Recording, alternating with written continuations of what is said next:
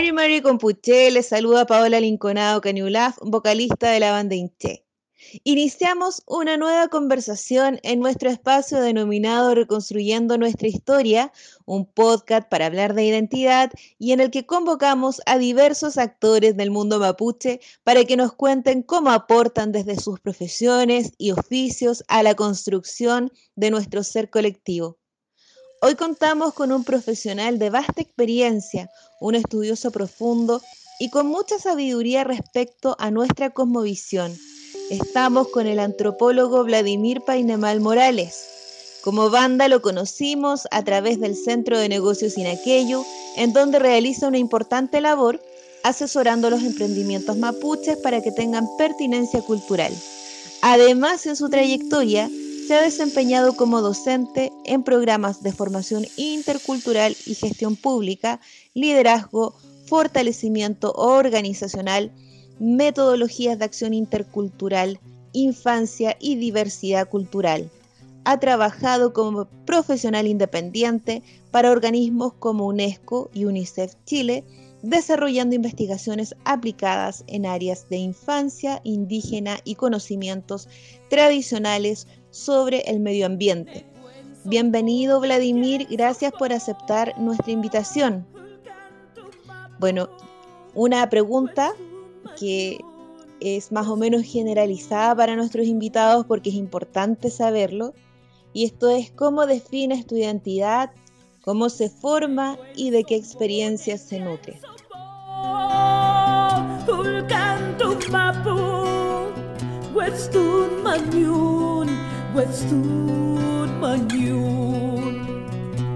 Mari Mari Lamuen, qué gusto poder conversar con usted eh, y a través de su programa poder enviar también saludos a toda nuestra gente. Mari Mari con Lamien, con Peñi, Pulonco, Pumachi, eh, Trempelu, a todos aquellos que nos escuchan. Mm, es un honor poder compartir algunas palabras algo de lo que se ha ido aprendiendo en el tiempo. Mm, entonces, eh, decir eso primero, em, que uno va aprendiendo en la experiencia de la vida. De esa manera también aparece el Netram. El Netram es eso, también una forma de aprender desde la experiencia de vida. Y quizás para, no sé si para contestar, pero sí como para dar alguna alguna información sobre la forma de, la identidad, de cómo, de cómo se construye la identidad. Em, decir que, que, para una generación el tema de la identidad fue bien complicado. Fue em, porque de una u otra manera los que te rodeaban te hacían sentir diferente, de una u otra forma. A través de la discriminación, a través de tu pelo, a través de, de cómo hablabas, de dónde venías, eh, si venías de comunidad y, llegabas tarde, eh, ya era motivo de, un sinnúmero de, de burlas. Entonces, la identidad se construye, al menos desde mi punto de vista personal, desde el contexto de vida. Y cada uno de nosotros tiene un contexto de vida distinto. Tengo la impresión de que hoy, en la actualidad, la identidad mapuche no es tan compleja como quizás fue en ese tiempo. Tiene otras complejidades, obviamente, pero, pero no está asociada eh, quizás completamente a, la forma en que existía eh, en, mi generación. Hoy el, lo mapuche de una u otra manera ha ido ocupando un espacio de, relevancia en términos simbólicos. Eh, se ha ido recuperando nuestra historia, nuestra lengua, entonces todos esos elementos hacen que eh, muchos jóvenes hoy eh, no, tengan, no tengan temor, no tengan miedo de, dar cuenta de su identidad, de su identidad personal, pero también de su identidad familiar y su identidad como pueblo. Entonces ahí creo que hay, que hacer esa diferencia eh, para entender las respuestas que vamos a tener de distintas, de distintas actores eh, recuerdo que antiguamente cuando se comenzó a implementar la educación intercultural bilingüe, muchos padres no querían que su hijo aprendiera el mapuzungún. Eh, eso, eso, década del 90, 92. en la actualidad eh, muchos padres están buscando un lugar donde aprender mapuzungún. Y eso es un cambio importante, porque significa que, la identidad, la identidad propia, la identidad mapuche se está fortaleciendo a todo nivel, desde los padres, desde nuestra, nuestra gente en general más antigua que está volviendo a recuperar la esperanza de, de que somos un pueblo que tiene un futuro y también para la nueva generación. Quizás esa sea una manera de ver el tema de la identidad. Tiene muchas otras cosas, pero quizás me quedaría con, eso, que el contexto de vida define de una u otra manera la, forma en que nos, nos eh, colocamos eh, de pie y de la manera en que habitamos también eh, nuestra vida familiar, de amigos, de, de comunidades en las cuales somos partícipes. Sí, una muy interesante reflexión. Eh, la verdad que la identidad tiene múltiples aristas, pero ha habido realmente un cambio que afortunadamente está llevando que los padres hoy en día busquen que sus hijos se conecten con la identidad y podamos ir rescatando nuestra lengua, las tradiciones, asimismo los profesionales aportando desde diferentes áreas. Así que esperamos que esto sea cada vez con mayor fuerza, que podamos profundizar también más hacia la recuperación de nuestra lengua y sin duda que este cambio ha sido súper positivo en términos de colocar en valor lo que somos. Vladimir, cuando nos conocimos a través del asesoramiento de nuestra banda, hablamos mucho de tradición e innovación. En este sentido, ¿cómo crees que estos dos estados de la cultura pueden aportar a la construcción identitaria mapuche? ¿La innovación aporta o debilita? ¿Cómo lo ves tú? Esa es una pregunta que hoy tiene mucha vigencia, el tema de la tradición con, la innovación.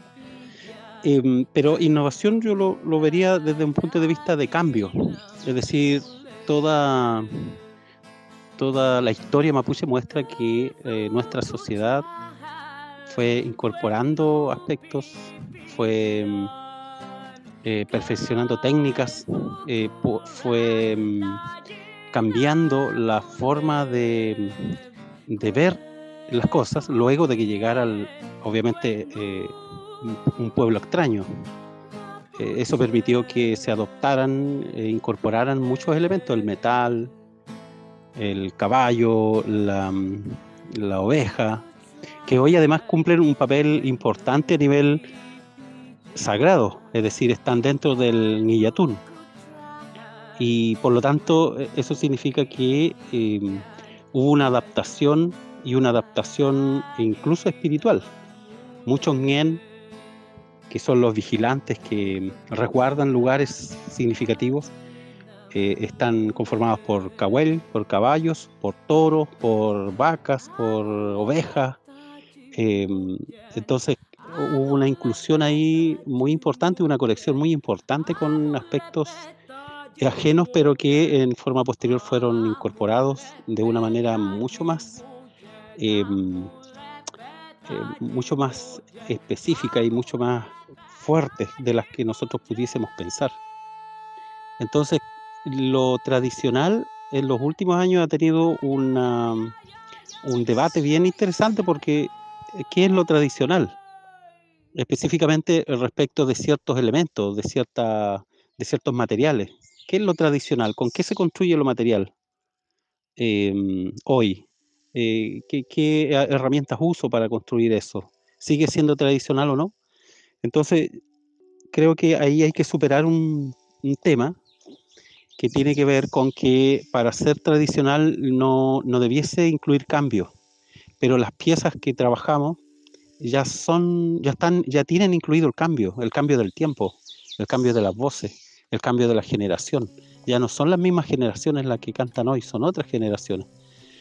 Entonces, buscar lo tradicional hoy es un, eh, podríamos decir que es una remembranza de lo antiguo, pero de a lo antiguo que está puesto en lo nuevo, en lo que se innova, en lo que se cambia, y por lo tanto todo está, todo está en este proceso, todo lo podemos ver también en un tema de cambio. Lo que sí y quizás ahí hay que tener ese cuidado. Lo que sí es, es permanente son los valores ah, con los cuales nos movemos en este mundo y que nos permiten eh, apropiarnos nos permiten incorporar, adaptar elementos nuevos, pero desde el punto de vista de nuestros valores, permitiendo que el respeto, que la colaboración, que el respeto por nuestra MAPU eh, se inmiscuyan en todos esos aspectos que son nuevos.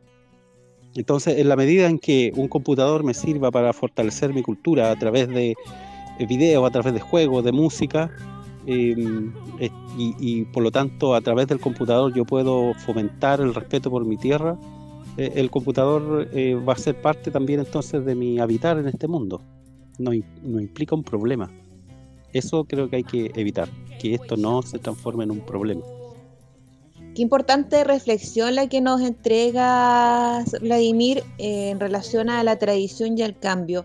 Son muchos los elementos que por lo menos en la música, que es, el área de desde donde nos movemos con Inche, eh, van aportando y que son indudablemente cambios, pero lo importante es que vayan reforzando nuestra identidad, que vayan aportando a la construcción del discurso que nosotros queremos dar para validar los valores de, nuestra como visión, de nuestro pueblo, de nuestras búsquedas identitarias.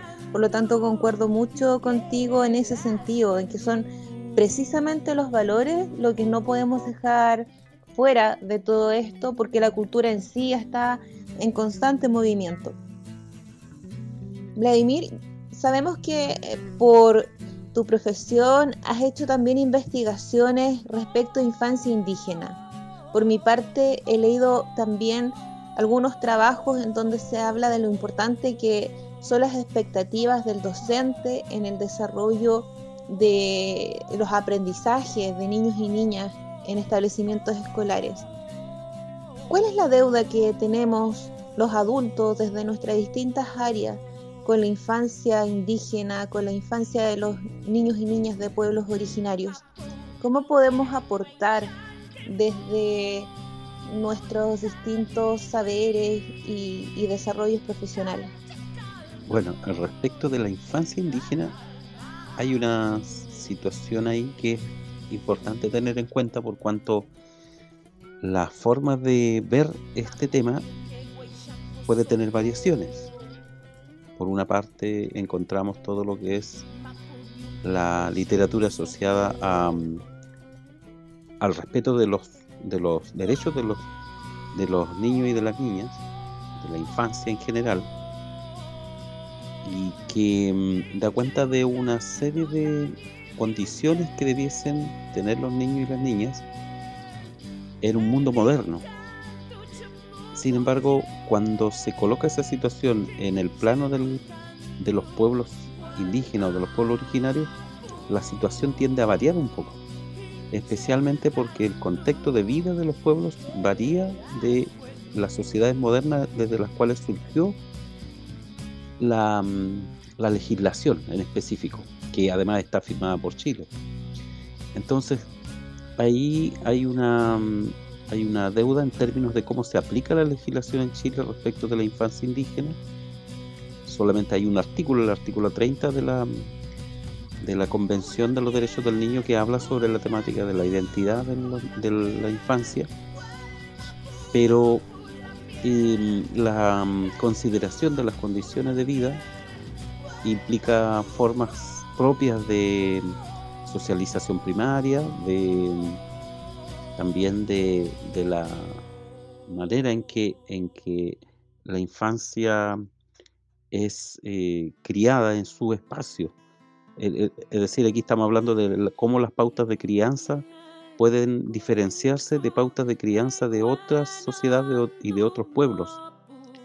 Y ahí estamos en una situación de deuda porque las pautas de crianza se están perdiendo aceleradamente, es decir, ya no quedan muchos eh, conocimientos sobre la forma en que los niños y las niñas mapuche en este caso eran educados en antiguamente.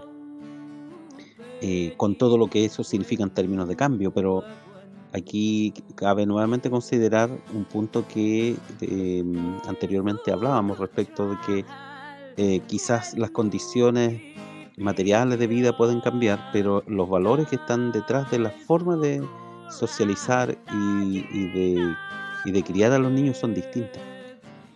Em, es decir, hay una, un elemento de valoración propia respecto de qué es primero un niño o una niña eh, como persona eh, y de qué manera entonces va, va a propender o se va a propender a su desarrollo futuro.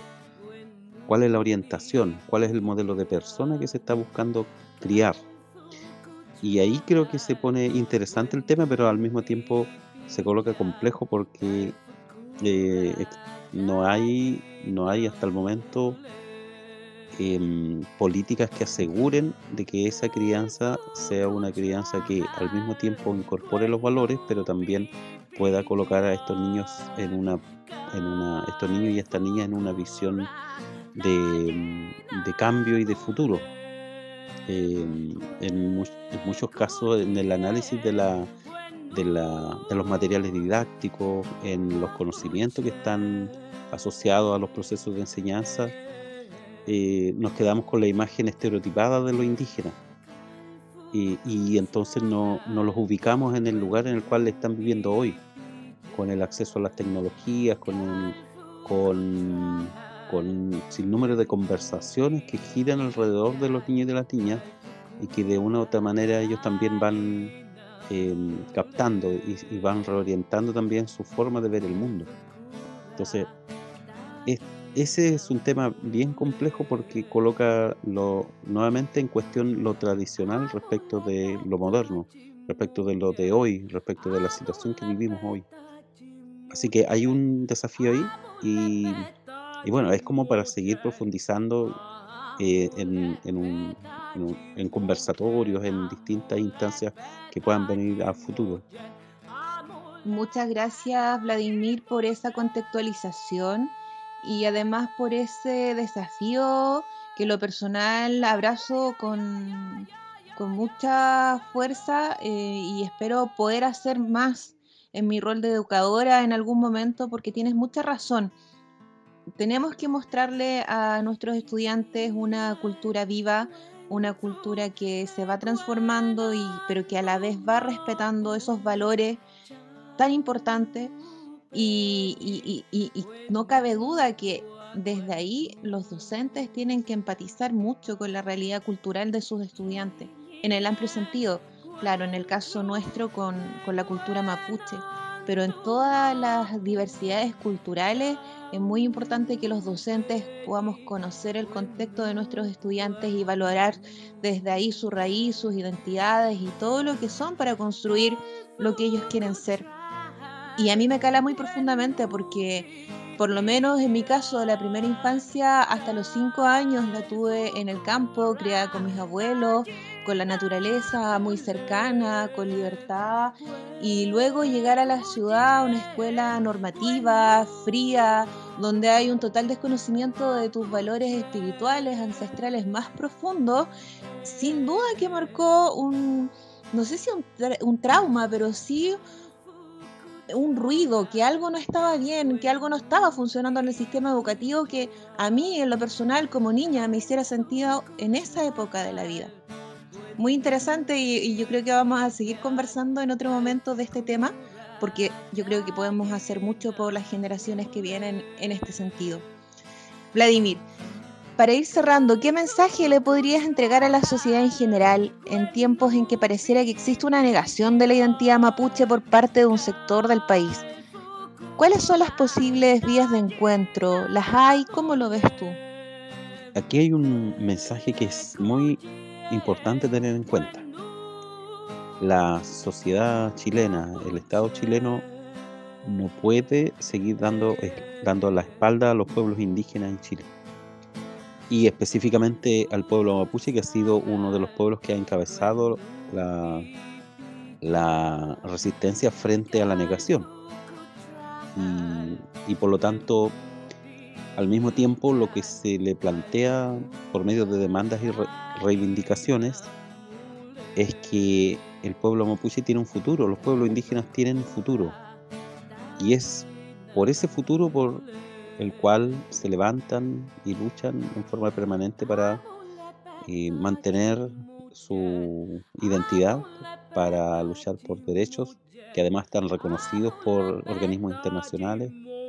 Es decir, la comunidad internacional sabe de que los pueblos indígenas tienen un lugar en el mundo, pero lamentablemente en Chile ha costado mucho de que, de que se logre dar cuenta de eso.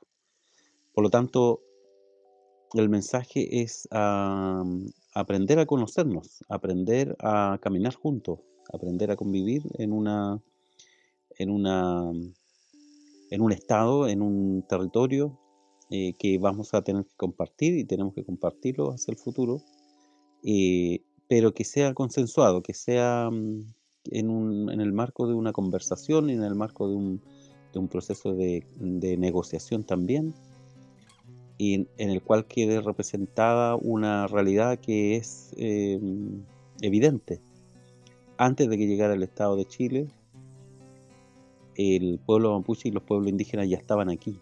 Por lo tanto, son los que le colocaron el nombre a estos lugares, son los que em, le dieron forma a este espacio, son aquellos que em, con su mirada lograron dar cuenta de la riqueza de este lugar a través de su lengua.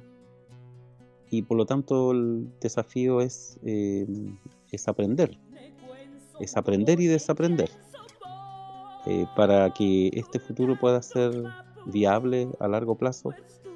Tenemos que abrir la, mm, nuestra mente a que, a que existen distintas maneras de conocer y de ver el mundo que existen conocimientos distintos y que, es una riqueza, por lo tanto, contar con esos conocimientos. Y por lo tanto, el llamado es a enfrentar ese desafío, a, seguir adelante con, con, todas las iniciativas que se estén desarrollando en términos de diálogo cultural, como el que están ustedes realizando a través de esta, de esta herramienta de comunicación eh, cualquier aspecto, por más pequeño que sea, va a ser un grano de arena para hacer eh, de este territorio y de esta, de esta vida una vida mejor. Así que eh, aprovecho de, felicitarlos y de alentarlos a seguir con esta iniciativa porque va en la misma senda que, que ya he descrito anteriormente en torno a, que tenemos que convivir, tenemos que conversar y tenemos que buscar la manera de convivir.